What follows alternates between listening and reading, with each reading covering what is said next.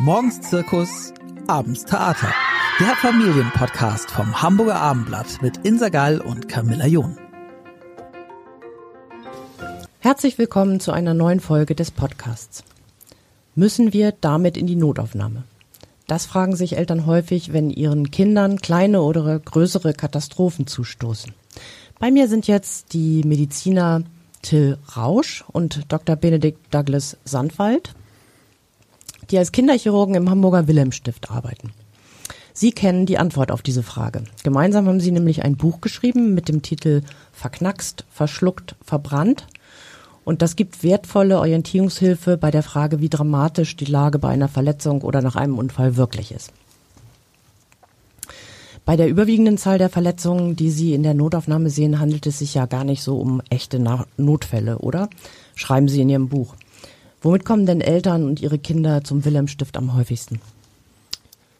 Also am häufigsten in der Notaufnahme sehen wir eigentlich grundsätzlich Verletzungen, wo die Kinder auf den Kopf gefallen sind oder Gesichtsverletzungen, wie zum Beispiel wir sagen dazu Schädelprellung, wenn die Kinder auf den Kopf fallen, ohne danach große Symptome zu zeigen, ähm, oder auch Nasen- und Gesichtsprellung.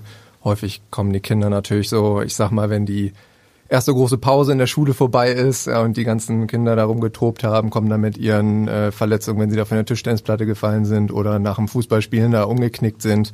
Ähm, oder zum Beispiel bei Kita-Verletzungen haben wir mal wirklich auch so ganz spezielle Zeiten, da kommen die auch häufig mit Platzwunden dann, wenn sie da gerade ihre Tobezeit hatten und ähm, ja, das sind eigentlich so häufige Verletzungen, mit denen wir uns da. Kann man da richtig die Uhr nachstellen? Also merkt man das am äh, Tageszeitpunkt, dass da immer ein Schwung neuer verletzter Kinder reinkommt? Also es ist wirklich interessant. Ich mache das jetzt seit ähm, knapp fünf Jahren. Und als ich angefangen habe, da war das wirklich so, dass man eigentlich ich, bis 9.30 Uhr ungefähr, ähm, wo hier in Hamburg die erste große Pause beginnt, hatte man eigentlich Zeit für Stationsarbeit und ähm, konnte erstmal so seinen Kram regeln. Und äh, da kamen dann die Kinder mit einem großen Schwung. Ähm, mittlerweile ist es so, dass die Patientenzahlen so drastisch durch die Decke gehen, dass ähm, man eigentlich äh, morgens zum Frühdienst kommt um 7.30 Uhr und ab 8 ist eigentlich Rambazamba in der Notaufnahme. Woher das jetzt kommt, das wissen wir gar nicht so ganz genau, aber ähm, mittlerweile halten die Kinder sich leider nicht mehr so richtig an die Zeiten. Und äh, können Sie sagen, wie, wie hoch der Anteil ist von Verletzungen, die wirklich behandelt werden müssen in der Notaufnahme? Ja, das ist schwer zu schätzen. Also wir haben da jetzt keine Statistik geführt, aber sag mal so echte Notfälle, die wirklich behandelt werden müssen, ja, so über den Daumen gepeilt, vielleicht 50 Prozent, vielleicht ein bisschen mehr. Gibt natürlich Dinge, die sollten behandelt werden. Das muss jetzt vielleicht dann nicht unbedingt in der Notaufnahme auch sein. Ähm, und es gibt halt einen Teil, ja, wo man dann auch denkt, irgendwie da müsste eigentlich kein Arzt oder keine Ärztin irgendwie herangezogen werden. Gehen wir doch mal die Verletzungen durch, die Sie auch in Ihrem Buch äh, behandeln. Das gibt ja tatsächlich mhm. gute Orientierungshilfe auch darüber, was man selber für erste Hilfe leisten kann in vielen Fällen und wann man tatsächlich dringend in die Notaufnahme muss. Ähm, zum Beispiel ein Baby greift in den kochend heißen Brei und verbrennt sich dabei oder verbrüht sich. Ähm, ja, also als erstes, das erwähnen wir auch in dem Buch immer wieder, ist es für die Eltern wichtig, Ruhe zu bewahren und einen kühlen Kopf zu bewahren und ähm, den Überblick nicht zu verlieren, weil die Eltern sind letztendlich verantwortlich und es ist auch einfach wichtig für das Kind, dass die ähm, zumindest äußerlich ruhig bleiben, auch wenn man noch so angespannt ist.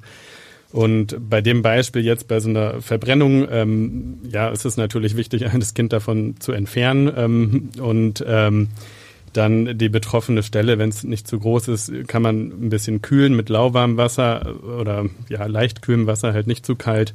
Ähm, und vielleicht, wenn man irgendwas zur Hand hat, ähm, abdecken, steril abdecken und wenn man was zu Hause zur Hand hat, äh, ein Schmerzmittel geben, wenn man irgendwie Paracetamol oder Ibuprofen hat und dann sollte man bei sowas, so, so einem Fall dann ähm, relativ zügig auch einen, einen ähm, Notarzt verständigen. Also oder, schon. Oder ins Krankenhaus fahren, so mhm. zumindest, ja. Also in die Notaufnahme. Mit so einer Verbrennung, ja, wenn die ganz klein sind, ähm, man kann sich da ganz gut orientieren. Das, ähm, die, die Handfläche von, von dem Kind selbst ist so ein Prozent der Körperoberfläche. Und wenn es so über ein, zwei Prozent geht, dann ist es schon ratsam, ähm, in ein Krankenhaus aufzusuchen. Das muss nicht unbedingt der Notarzt sein, wenn es nicht viel mehr ist, aber ähm, dann sollte man das schon mal abklären. Und es gibt die kritischen Regionen, das sind halt das Gesicht und die Hände und der Genitalbereich. Da ist es bei Verbrennung dann ähm, schon auch ratsam, auch wenn sie kleiner sind.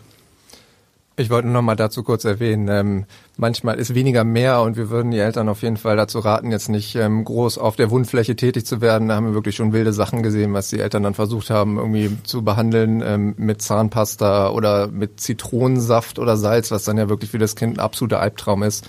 Und da, wie, wie Benedikt eben schon meint, einfach Ruhe bewahren, Schmerzmittel geben, kühlen und dann ist man erstmal auf der sicheren Seite und dann So eine Brandsalbe draufschmieren? Würde ich, also wenn man den Arztbesuch plant, dann würde ich es lassen. Ja, dann einfach wirklich möglichst wenig rummanipulieren und nach außen hin zumindest Ruhe bewahren. Nächster Fall, auch nicht so selten offenbar, ein Kleinkind steckt sich eine Erbse zu tief in die Nase oder wahlweise alle möglichen anderen kleinen Gegenstände.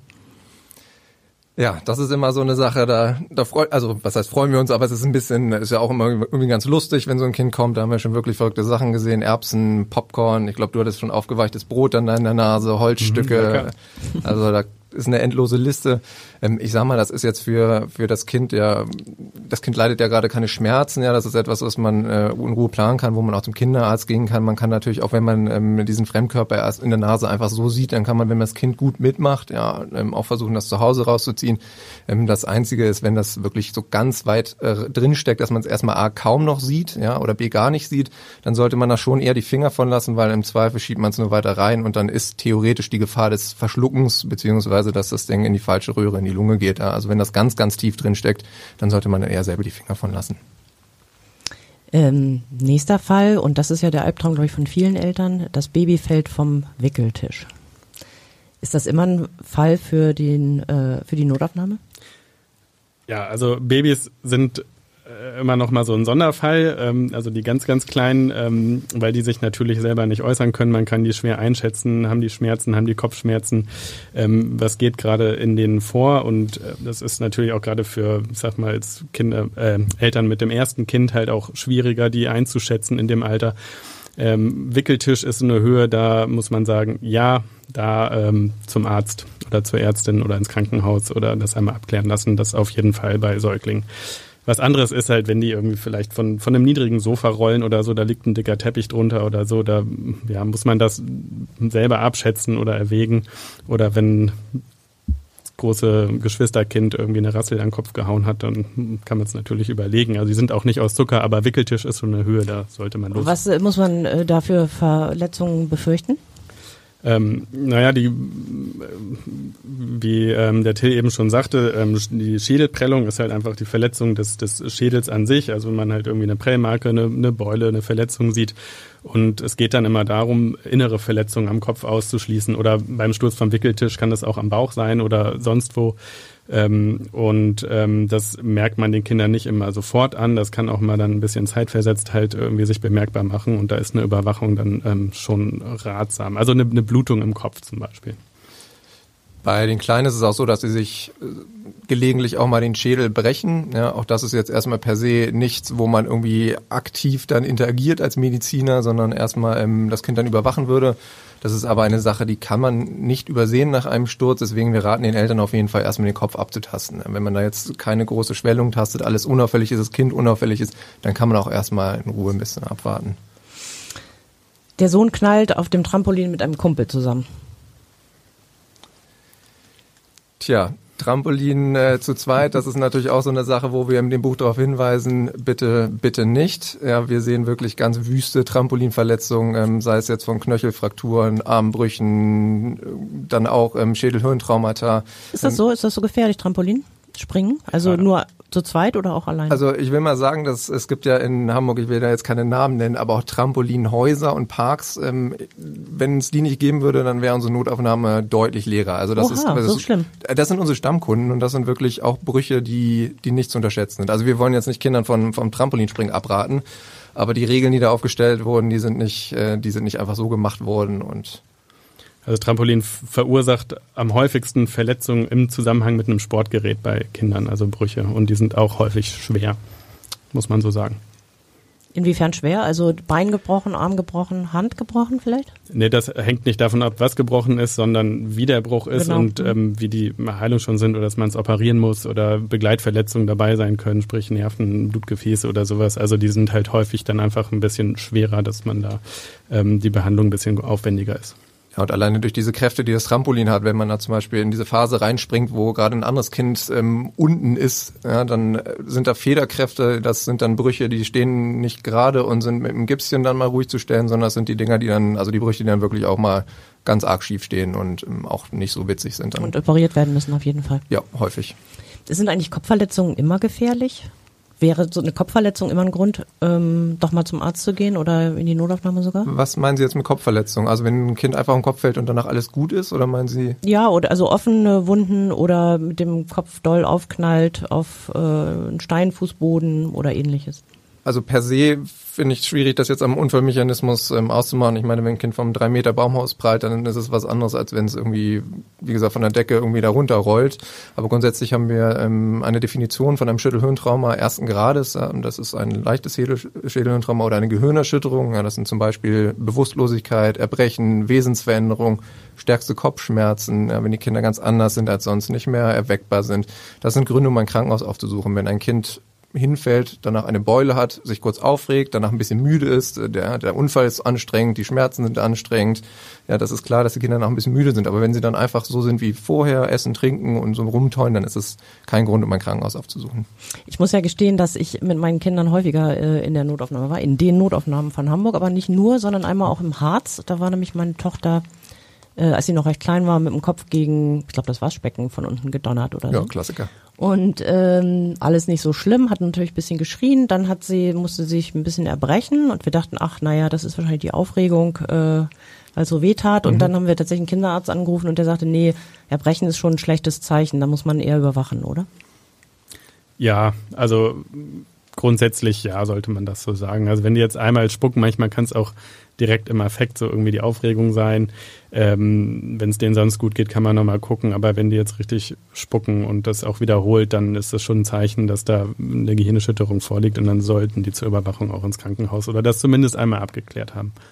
Aber auch da können wir eher Entwarnung geben, auch wenn die Kinder spucken, auch wenn sie mehrfach spucken, heißt das noch lange, lange nicht, dass da was im Gehirn ist. Ungefähr 98 Prozent der Gehirnerschütterungen, die wir aufnehmen, sind völlig, völlig ungefährlich und einfach komplikationslos. Die werden dann 24 Genau. Stunden bei uns beobachtet und dann geht's wieder nach Hause und dann ist auch alles wieder gut. Also selbst wenn die Kinder spucken, dann kann man, sollte man schon die Notaufnahme mal absuchen, äh, aufsuchen oder den Kinderarzt, aber dann braucht man immer noch nicht, sagen wir, Panik schieben. Äh, Das war bei uns auch so, das ist auch gut ausgegangen, muss ich sagen. Was sind denn so die krassesten Sachen, die Sie so in der Notaufnahme erlebt haben oder die dürfsten Erlebnisse? Also bei mir, so was sich am meisten eingebrannt hat, sind schon die Schädelverletzungen. Ähm, wir sehen die wirklich täglich ohne Ende. Also die Gehirnerschütterung, das ist wirklich unser täglich Brot. Ja, und wenn man das dann gefühlt 50 Mal am Tag sieht, dann neigt man natürlich auch ein bisschen dazu, das irgendwie beim 51. Mal so ein bisschen zu bagatellisieren. Aber so das, was mir schon am meisten in Erinnerung geblieben ist, war auch ein, auch ein Säugling, was vom Wickeltisch gefallen ist.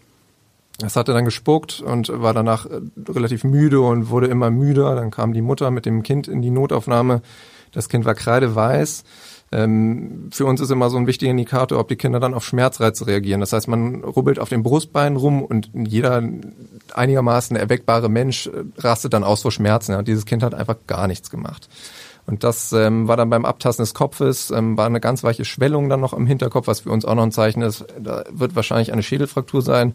Und diese Kombi, die ist dann wirklich etwas, wo man dann sagt, jetzt ist äh, Schluss mit lustig, jetzt muss das Ganze schnell gehen, sodass dieses Kind dann auch schnell versorgt wurde, ähm, Zugang über die Blutgefäße bekommen hat, dass man schon mal Flüssigkeit geben kann, dass da eine Bildgebung erfolgt ist. Dieses Kind, wir haben bei uns keine Neurochirurgie, wir haben das dann verlegt ähm, in ein anderes Krankenhaus. Dort wurde dann auch ein CT gemacht und das Kind hatte dann auch eine Hirnblutung und wurde dann noch operiert am selben Tag. Also das war für mich schon so einer der eindrucksvollsten Fälle. Erfahren Sie denn dann in solchen Fällen, wie es ausgegangen Das ist? ist gut ausgegangen. Mhm. Also das interessiert Sie schon, vermute ich mal. ne? Das bewegt einen ja so ein bisschen. Ja, wir sind dann schon bei solchen Fällen auch im Austausch und dann wollen wir auch wissen, ob wir richtig gehandelt haben und ähm, wie es dem Kind dann letztendlich gegangen ist. Das wurde entlastet, dieses, dieser Bluterguss wurde dann ähm, entfernt quasi und äh, dann ist es zum Glück gut ausgegangen. Vielleicht können Sie noch mal erklären, ähm, so, so ganz normal Schürf-, Platz- und Schnittwunden, also das, was wahrscheinlich äh, sehr oft passiert. Hm, wann ist das gefährlich? Was, wie kann man das selber versorgen? Also außer jetzt mit Pflaster, wo man vielleicht auch äh, drauf kommt. Und wann sollte man in die Notaufnahme gehen? Ja, also grundsätzlich, das sind Schürfwunden zum Beispiel, heißt ja einfach, dass die, die obere Hautschicht abgeschürft ist und die sind grundsätzlich kann man sagen, so gut wie nie. Immer gibt's nicht, er gibt's nie in der Medizin. Also ähm, ja, 100 Prozent festlegen kann man sich nicht, aber die sind in der Regel ungefährlich. Also die kann man zu Hause reinigen, kann man mit ähm, klarem Wasser abspülen, vielleicht desinfizieren, wenn man was da hat, was für Wunden geeignet ist und ähm, einen Schutzverband drauf machen, damit es nicht an der Kleidung klebt und die, die kann man so versorgen. Die kommen ja am häufigsten am Knie vor, am Ellenbogen oder so an den Stellen, wo man halt so hinfällt, am Handgelenk. Ähm, genau, da die sind eigentlich kein Problem. So Platzwunden hängen halt immer davon ein bisschen ab, wie groß die sind, wo die sind. Also häufigsten sind die natürlich auch am Kopf. Ähm, und wenn die halt ähm, aufklaffen, ähm, so ein bisschen größer sind, dann sind die grundsätzlich schon was, was man versorgen sollte. Und ja, die versorgen wir häufig mit Wundkleber oder meistens geht das ganz gut. Ähm, das ist für die Kinder halt schon da als zu nähen. Ähm, ja, und ansonsten kommt es halt darauf an, wo die Wunden sind und wie groß die sind. Also eine Wunde an der Hand zum Beispiel ist immer deutlich kritischer als woanders, weil da einfach die Nerven, die Blutgefäße, die wichtigen Strukturen, die Sehnen, ähm, die für die Bewegung der Finger verantwortlich sind, direkt unter der Haut liegen oder relativ oberflächlich und da guckt man dann schon eher nach ähm, mit einer kleinen OP, ob da alles in Ordnung ist, als zum Beispiel am Oberschenkel, wo halt noch ein paar Zentimeter Fettschicht einfach unter der Haut liegen und da kann nicht so viel kaputt gehen. Wir wollen ja auch ein bisschen entschärfen, also an einer Platzwunde auch am Kopf, ja, da ist so schnell noch niemand verblutet, ja, da haben wir, das haben wir ja. zum Glück noch nicht erlebt.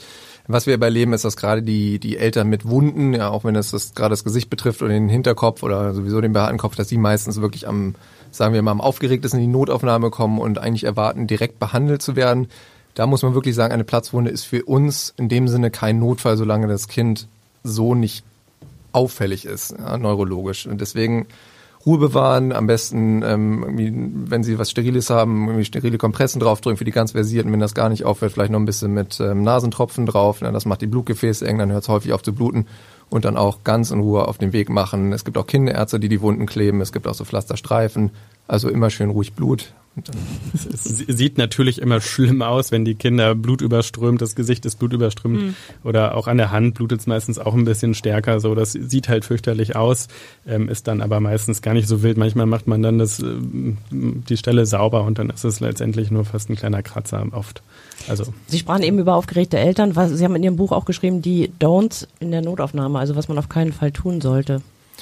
Also für mich ist die absolute Nummer eins, was man nicht tun sollte, sein Kind vorzuschicken, um zu fragen, wann man drankommt. Weil das ist wirklich so eine Art, das ist, also für mich persönlich, das mag ich gar nicht und gar nicht. Wir behandeln alle gleich. Ja, daran ändert nichts, wen man reinschickt, wie oft man fragt. Es, wir haben ein Triage-System, wir gucken uns die Kinder erst an. Es wird geguckt, wie krank die Kinder eingeschätzt werden. Und an diese Reihenfolge müssen wir uns halten. Ja, und was die Eltern halt nicht sehen, ist, was hinter den Kulissen passiert was zugegebenermaßen auch wirklich ein Problem ist. Die, ich, wir haben unglaublich viel zu tun, da kommen ständig Rettungswagen, Notärzte, Helikopter, wir müssen uns noch um die Station kümmern, wir müssen parallel noch eigentlich operieren. Es gibt wirklich wahnsinnig viel und für mich ist dieses Kindervorschicken, um irgendwie vielleicht dann noch so ein bisschen dann ein, zwei Plätze nach vorne zu rutschen, so ein Ding, was ich ja, man darf natürlich mal kurz fragen, ähm, wenn man jetzt lange wartet und sich Sorgen macht, ist das ja in Ordnung. Aber ähm, man erlebt natürlich auch häufig, dass die Eltern dann sehr ungehalten werden und da ähm, stunk machen und das ist häufig nicht gerechtfertigt. Und da muss man, kann man vielleicht so sagen, sind es häufig auch die, die ähm, nicht so schwer krank sind. Die Ärger machen. Ja, mhm. das ist natürlich schwer zu überblicken, tatsächlich für Eltern, die dann ja, da äh, sitzen und vielleicht schon sehr lange warten und auch das Gefühl haben, es geht nicht voran und natürlich nicht sehen, ob wirklich schwere Notfälle mit Krankenwagen oder mhm. Helikopter mhm. oder so ähm, gekommen sind. Ne? Ja, absolut. Aber es, man muss auch dann dazu sagen, dass es dann immer die Falschen trifft. Also wenn sich da beschwert wird, was man da erlebt, für Diskussionen und für, sagen wir mal, niveaulose Anschuldigungen, das ist schon bitter. Es sind häufig dann die Pflegekräfte, die es trifft oder die Security-Leute und die leisten schon, muss man sagen, einen Bärendienst da vorne. Und ähm, kann, niemand arbeitet freiwillig gerne unter dem Chaos dann, was dann zum Teil ausbricht.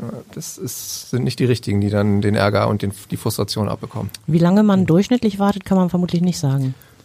Das ist auch äh, tageszeitabhängig, ein bisschen saisonabhängig. Ähm, ja, aber das kann schon mal zwei, drei Stunden dauern und es kann auch an Tagen, wo sehr viel los ist und dann auch vielleicht viel operiert wird, wenn ein Chirurg im Krankenhaus ist, der dann im OP verschwinden muss, kann das auch mal fünf, sechs Stunden dauern oder länger.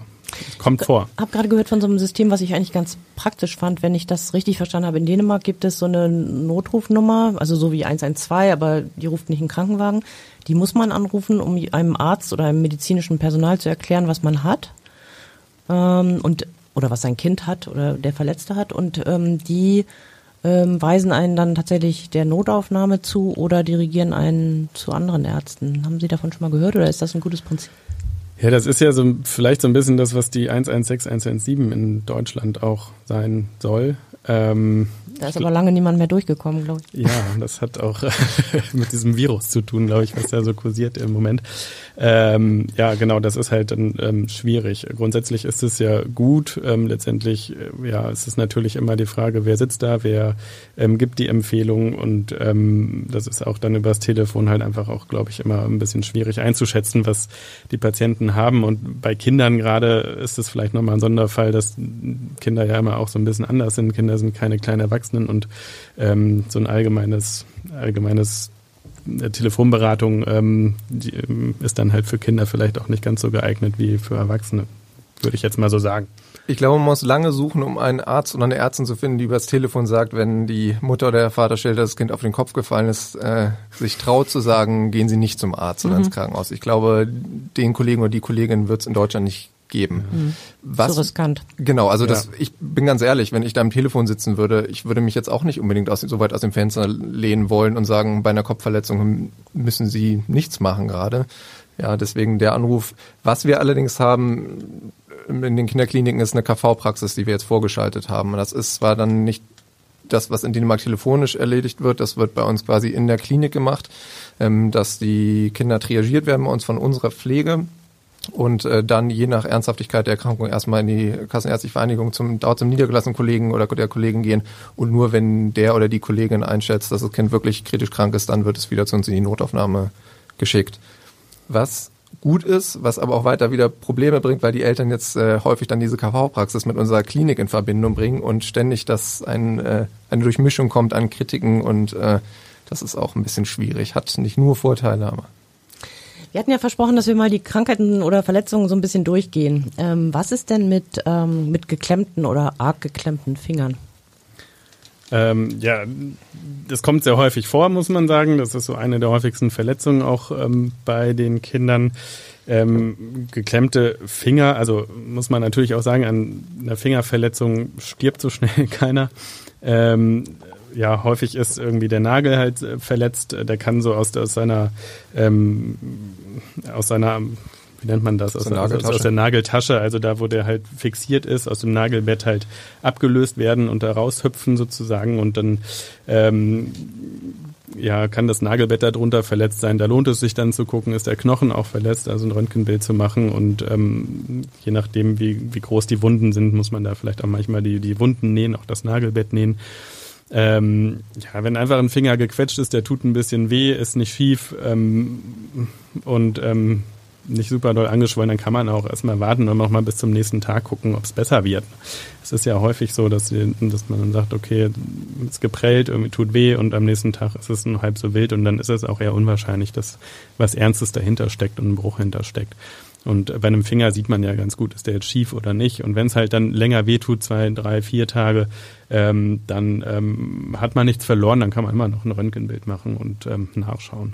Aber wie gesagt, bei so Wunden, ähm, wenn richtige Wunden da sind, ähm, ähm, wenn die nicht an, am Endglied sind, also da ähm, an der Spitze des Fingers, dann ähm, äh, sollte man da auch eher nochmal gucken und schauen, ob die Funktionen alle vorhanden sind. Genau, so an der Fingerbeere, wenn da die Verletzung ist oder das da geschwollen ist, dann hat das in der Regel überhaupt gar keine Konsequenz, ob man zum ja. Arzt oder zur Ärztin geht. Ja, also selbst wenn der Knochen da etwas angebrochen ist, so eine, wir sagen nationale Kranzfraktur, da macht man gar nichts. Ja, das Einzige ist, dass man vielleicht irgendwie eine kleine Schiene drum hat, dass sie nicht überall gegenstoßen, weil das nervt. Ja, und auch ein Bluterguss unterm Nagel ist jetzt per se irgendwie keine, kein Grund zum Arzt oder zur Ärztin zu gehen, weil man am Ende wartet man häufig lange und ist dann enttäuscht, weil man gar nicht so viel Therapie dann bekommt für die Wartezeit. Deswegen und man, man, muss halt nicht nachts oder spät abends los. So, wenn es, wie gesagt, da hat Nein, man dann Zeit nicht. und wenn keine offene Wunde da ist, der Finger ist gerade, dann ähm, ja. Ähm, wann sind Insektenstiche so kritisch, dass man damit in die Notaufnahme muss? Also bei Insektenstichen geht's viel um natürlich Allergie, wenn die Kinder darauf irgendwie mit mehreren Organsystemen quasi reagieren, dann ist es auf jeden Fall was, wenn die Haut reagiert, wenn sie Atemprobleme bekommen, das ist natürlich ein Grund, unbedingt einen Arzt oder eine Ärztin aufzusuchen. Was wir dann häufiger sehen, ist, wenn ähm, die Insektenstiche sich dann entzünden im Verlauf. Das ist ähm, etwas, was dann beobachtet werden sollte, wenn das irgendwie doll gerötet ist, wenn sich da so ein roter Strich bildet, was dann als Blutvergiftung im Volksmund so genannt wird, was in der Tat aber eigentlich eher eine Entzündung der Lymphbahn ist oder es ist eine Entzündung der Lymphbahn. Das sehen wir dann relativ häufig. Das ist etwas, was dann antibiotisch behandelt werden sollte, was man gut aber auch über den Kinderarzt oder die Kinderärztin erstmal abklären könnte. Wo wir dann als Chirurgen, Chirurginnen äh, ins Spiel kommen, wäre, wenn sich da ein Abszess bildet, zum Beispiel. Also so eine wirkliche Eiterhöhle, das merkt man aber. Das ist dann eine große Schwellung, die ist ganz weich, wenn man da so hin und her drückt. Dann ist es etwas, wo man sich gut äh, im Krankenhaus mit vorstellen kann und wo dann auch in der Regel ein kleiner Schnitt gemacht wird, um diesen Eiter da rauszuholen. Aber ansonsten kann man das wirklich entweder beim Niedergelassenen oder bei den niedergelassenen Kollegen machen oder erstmal meine größte Befürchtung war immer, dass, ähm, dass es so Stiche gibt im Mund. Also, dass, äh, wenn Wespenzeit ist und die umschwirren äh, die Getränke und ähm, Kuchen oder Essen, auch salzige Sachen mögen die ja gerne und die Kinder da nicht so drauf achten und dann in den Mund gestochen werden. Das ist schon ein bisschen dramatisch, oder nicht? Das wird dann irgendwann ein bisschen dramatisch, weil gerade die Schleimhäute ähm, wirklich massiv anschwellen. Das Vergnügen hatte ich selber schon vor ein, zwei äh, Sommer. Da wurde ich äh, in die Lippe gestochen und das ist dann schon was, wo man das auch medikamentös ein bisschen eingreifen sollte oder zumindest beobachten, dass es nicht weiter anschwillt und die Atemwege schön frei bleiben. Äh, Thema Fieber. Gibt es eigentlich so eine Temperatur? Also Kinder haben ja schnell auch höheres Fieber. Gibt es eine bestimmte Temperatur, mit der man dann wirklich unbedingt schnell zum Arzt oder in die Notaufnahme sollte? Kann man das so pauschal sagen vielleicht? Pauschal nicht. Also äh, das hängt dann auch von dem Zustand des Kindes ab. Also gibt ja so eine Faustregel, also wenn die Kinder noch einigermaßen gut trinken und ähm, zu sich nehmen und beisammen sind, dass man ja drei Tage ruhig abwarten kann. Eine Ausnahme sind immer Säuglinge unter drei Monaten. Also bei Säuglingen sollte man Fieber nicht äh, lange abwarten, sondern dann zügig ähm, ärztliche Hilfe aufsuchen und das abklären lassen, weil die einfach noch nicht so ein ähm, reifes Immunsystem haben und nicht so gute Abwehrkräfte. Fieber bis was für eine Temperatur? ja, also wenn es halt über 38 geht, 38,5, so die, die ganze, das ist halt Fieber. Bei Säuglingen kann man immer noch mal gucken, sind die zu warm eingepackt. Ähm, das führt auch manchmal dazu, dass die Temperatur hochgeht und ähm, wenn es dabei bleibt, ähm, dann sollte man es halt abklären, genau. Wenn es über 38,5 geht oder um den Dreh. Aber so ganz pauschal eine Temperatur ähm, irgendwie zu, zu, deklarieren, das ist ganz, ganz schwierig, weil es gerade auch Krankheitsbilder gibt, die, die zeichnen sich eigentlich auch dadurch aus, dass die Kinder gar nicht so gar, wahnsinnig hoch ähm, ähm, auffiebern, zum Beispiel bei einer Blinddarmentzündung. Also das ist eigentlich eine, der Blinddarmfortsatz, der sich da entzündet.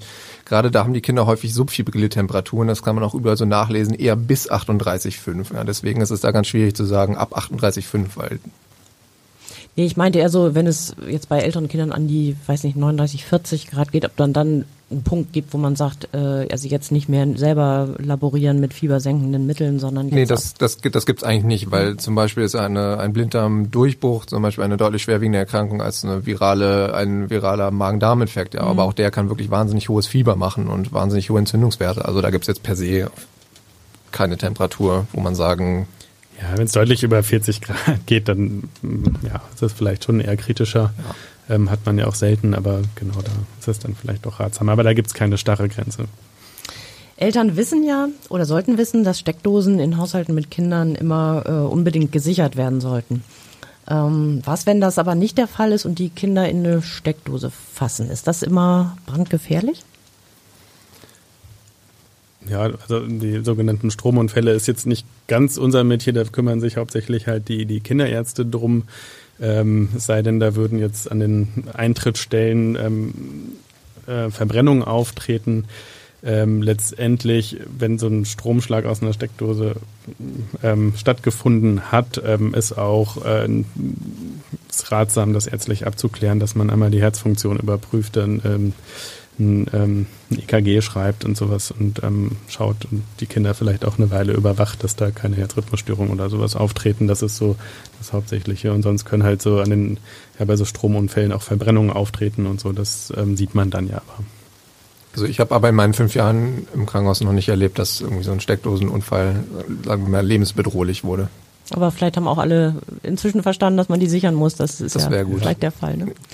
Ähm, wie ist es eigentlich so bei äh, Fremdkörpern, die verschluckt werden? Hm, können Sie vielleicht da sagen, was man so als erste Hilfe machen kann? Also da hat man ja vielleicht unter Umständen gar nicht so viel Zeit, jetzt noch lange zu überlegen, ob man zum Arzt geht oder so. Gibt es da irgendwas, was man dann sofort machen kann? Ähm, wenn die Kinder Gegenstände verschlucken, dann ist ja häufig das Problem, dass sie so ein bisschen speicheln, ein bisschen würgen, weil häufig dann die Speiseröhre, die Speiseröhre ist nämlich der engste, der, die engste Stelle im Magen-Darm-Trakt und wenn man Probleme bekommt, dann in der Regel, weil es dort hängen bleibt.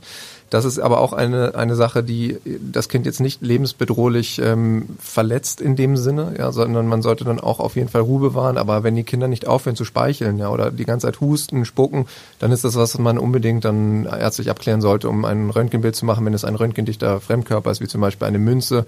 Meistens ist es eine Münze, die wir dann da letztendlich aus der Speiseröhre wieder rausholen. Ähm, und ansonsten kann man da gar nicht so wahnsinnig viel machen. Also Wenn- klopfen selber oder so, wozu man vielleicht neigen würde, das hilft gar nicht so? Doch, das kann man, das kann man schon machen, aber in der Regel, wenn die wirklich in der Speiseröhre mal richtig festhängen, dann sind sie da schon ganz schön fest. Aber als erste Hilfe, man kann auf jeden Fall mal auf den Rücken klopfen. Wenn die Kinder auch erst ähm, ein bisschen speicheln und es dann besser wird, dann kann man auch erstmal so zum Beispiel einen Trinkversuch machen. Ja, da man, dann kann man sehen, ob da was vorbeigeht, ob das durchgängig ist. Man kann auch ein bisschen Honig geben, das tut auch zum Beispiel gut. Aber ansonsten, wenn diese Symptome nicht vorbeigehen, dann ist das was, das unbedingt abgeklärt werden sollte. In der Regel wird dann per Spiegelung, also per Endoskop, dann der Fremdkörper aus der Speiseröhre geholt. Dabei auch, also wenn sowas ist, wenn die Probleme haben, dann zügig. Weil das kann schnell in der Speiseröhre, wenn das da stecken bleibt, Druckstellen machen und ähm, zu einem Durchbruch führen. Und gerade Batterien zum Beispiel sind da ähm, gefährlicher, wenn die sich entladen und dann führt das schnell zu Verletzungen. Also wenn die, wenn da was stecken geblieben ist, das Verschlucken per se nicht, aber wenn die halt Symptome haben, ne, wie ähm, der Till das gerade gesagt hat, wenn die speicheln oder ähm, husten oder wirken oder so, dann ähm, auch zügig. Aber man wundert sich, was durch diese kleinen Speiseröhren da dann doch am Ende wieder alles durchgeht und am Ende im Magen landet und dann ist eigentlich die, Nämlich? die halbe, ach, wir, oh Gott, oh Gott. Wir hatten, was haben wir schon alles gefunden? Ähm, natürlich viele Münzen, die ganzen Murmeln, wir hatten aber auch schon Schlüssel, wir hatten schon Haarspangen, wir hatten aber auch schon viele Nägel, leider hatten wir auch schon viele Rasierklingen, die wir dann da äh, gesehen haben. Das war dann ja eher im anderen Zusammenhang leider. Ähm, also da ist schon eine ganze Menge, die man äh, sich, äh, was die Kinder sich da alles in den Mund stecken und dann verschlucken. Das ist schon. Was ich noch ähm, auch hervorheben möchte, wie der Benny eben schon meinte, ähm, dass Batterien wirklich gefährlich sein können. Da sollte man auf jeden Fall vorstellig werden. Und sobald solange die Kinder ähm, nur einen Magneten verschluckt haben, ist es nicht so schlimm, aber wenn es zwei sind oder mehr, dann ist das auch etwas, wo man äh, in die Notaufnahme gehen sollte, weil wenn die sich da im Magen-Darm-Trakt versuchen, den, den Weg zu bahnen, dann kann das auch schon mal bösartig werden. Da haben wir schon ganz furchtbare Sachen gesehen. Was passiert da? Also ich habe schon gesehen, dass zwei Magneten sich äh, tatsächlich gefunden haben und das durch den Darm durch. Also die sind dann nicht irgendwie, also dort, wo sie eigentlich passieren sollten, die haben sich dann durch die Darmwand gearbeitet und dann ähm, gerät natürlich der Darminhalt in die Bauchhöhle und dann ist das Kind wirklich also lebensgefährlich Ja. verletzt. Hm, Sie hatten gesagt, was so ganz schlimme Erlebnisse waren, die Sie mal hatten, äh, da in der Notaufnahme. Aber in Ihrem Buch schrei äh, schreiben Sie auch einige äh, echt bekloppte Beispiele, also was man da so äh, erlebt, wo man sich wundert, sag ich mal. was ist das so? Also eins fällt mir immer wieder ein, das habe ich, glaube ich, in dem Buch haben wir das auch geschrieben. Ähm, da ist eine Jugendliche im Ferienlager irgendwie umgeknickt und äh, der Betreuer ähm, hat gehört, dass man da ein Ei drauf machen sollte und ähm, hat dann ge frisch gebratenes Spiegelei auf den Knöchel gelegt und Oha. dann kam sie letztendlich in die Notaufnahme nicht, weil sie umgeknickt war, sondern da eine dicke Verbrennung hatte. Ich glaube, das tat ganz schön weh. Das Ähm, ist echt bekloppt. ja, das hört sich witzig an, war, glaube ich, für die Patientin aber nicht so angenehm.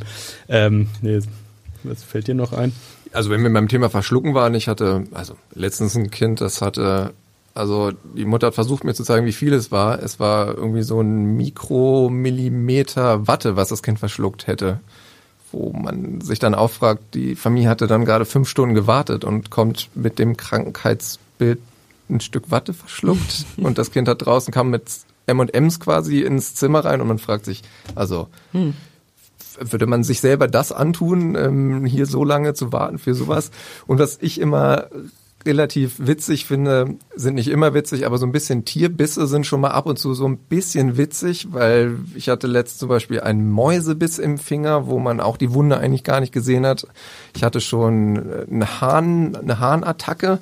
Das war mir auch neu, dass sowas passiert hatte ich letztens. Ich hatte schon Fischotterbiss, Papageienbiss, ähm, da erlebt man doch die eine oder andere lustige Sache, die dann für alle nicht ganz so brenzlig sind, aber wenn der erste Schock dann erstmal verbunden ist, äh, man gemeinsam mit den Eltern und auch mit den Kindern in der Regel ein bisschen drüber lachen kann. Das glaube ich. Sie schreiben ja auch, ein Großteil Ihrer Arbeit ist ähm, eigentlich besteht darin, die überbesorgten Eltern zu beruhigen.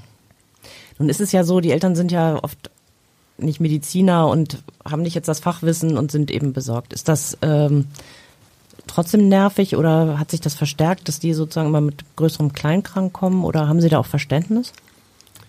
Also die Patientenzahlen sind wirklich durch die Decke gegangen. Gerade in, also durch Corona gab es eine kleine Delle, aber davor war es wirklich ähm, ein massiver Anstieg an Patientenzahlen. Also in den fünf Jahren kann ich jetzt nicht unbedingt sagen, dass die Eltern unselbstständig geworden sind. Ähm, ich weiß nicht, woran es liegt, aber es ist wirklich schon wahnsinnig viel Arbeit viele Eltern wieder einzufangen. Es gibt gerade so Verletzungsbilder wie zum Beispiel Verbrennung und Verbrühung, auch wenn es ganz, ganz wenig ist, wo die Eltern eher mal hysterisch werden oder zum Beispiel bei so Platzwunden, wo man wirklich ganze Arbeit leisten muss, dass die Eltern erstmal runterkommen. Und solange die Eltern nicht runterkommen, kriegen wir das Kind halt auch nicht eingefangen. Ja, und dieses Kind, wir müssen ja dieses Kind behandeln und Platzwunden versorgen. Das können wir nicht, wenn Eltern neben dem Kind weil sie dem Kind noch mehr Angst machen. Mhm. Und das ist natürlich, wir arbeiten als Team, wir wollen der Familie und möglichst irgendwie helfen und möglichst ein, ein Umfeld bieten, wo sie sich wohlfühlen. Aber das, da müssen natürlich dann irgendwie alle am selben Strang ziehen. Und wenn das nicht passiert, das wird dann manchmal ein bisschen anstrengend. Das, ja, ich würde sagen, also man hatte mal so einen Vergleich, also klar, wir arbeiten jetzt beide noch nicht Ewigkeiten. Ich bin seit acht Jahren zugange, Till, wie gesagt, seit fünf Jahren ähm, wenn man ältere Kollegen fragt, also früher waren die Notaufnahmen teilweise wirklich deutlich leerer. Ähm, und ähm, also ältere Kollegen sagen, wenn früher mal dann ein Rettungswagen kam oder ein Notarzt kam, dann standen alle parat und waren aufgeregt, weil man erwartet hat, dass dann wirklich was Schlimmes kam oder ähm, eine böse Verletzung. Und ähm, heute fahren die halt im Minuten, Stundentakt vor und man zuckt mit den Schultern, wenn ein Rettungswagen angekündigt ist und die Kinder springen teilweise lachend von der Liege. Also und ich glaube, die die Anspruchshaltung oder die die ähm, hat sich generell auch verändert, einfach durch die Schnelllebigkeit, durch die äh, Digitalisierung, dass halt ähm, oft erwartet wird, dass man halt sofort das bekommt, was man möchte. Ich glaube, das ist nicht nur in unserer Branche so, das ist halt generell so. Und das Aushalten ist ähm, schwieriger, glaube ich, heutzutage, dass man halt ähm, ja nicht mehr so ähm, in der Lage ist, abzuwarten und Dinge ein bisschen auszuhalten. Ja, das stimmt. Und Dr. Google hat auch nicht immer recht. Ja, genau. das stimmt. Das ist ja sowieso nicht so ein guter Ratgeber. Also Ihr Buch bietet da ähm, Orientierungshilfe und äh, denjenigen, die jetzt nicht so, sich noch weiter interessieren und da nochmal Einzelheiten nachlesen möchte, denen sei das ans Herz gelegt. Till Rausch und Dr. Benedikt Douglas Sannwald. Das Buch heißt Verknackst, verschluckt, verbrannt wie ihr euren Kids zu Hause helft und wann ihr in die Klinik solltet. Vielen Dank, dass ihr da wart. Ja, ja vielen Dank für die Einladung. Danke auch, ja, dass wir hier sein durften. Hat uns gefreut. Weitere Podcasts vom Hamburger Abendblatt finden Sie unter abendblatt.de slash podcast.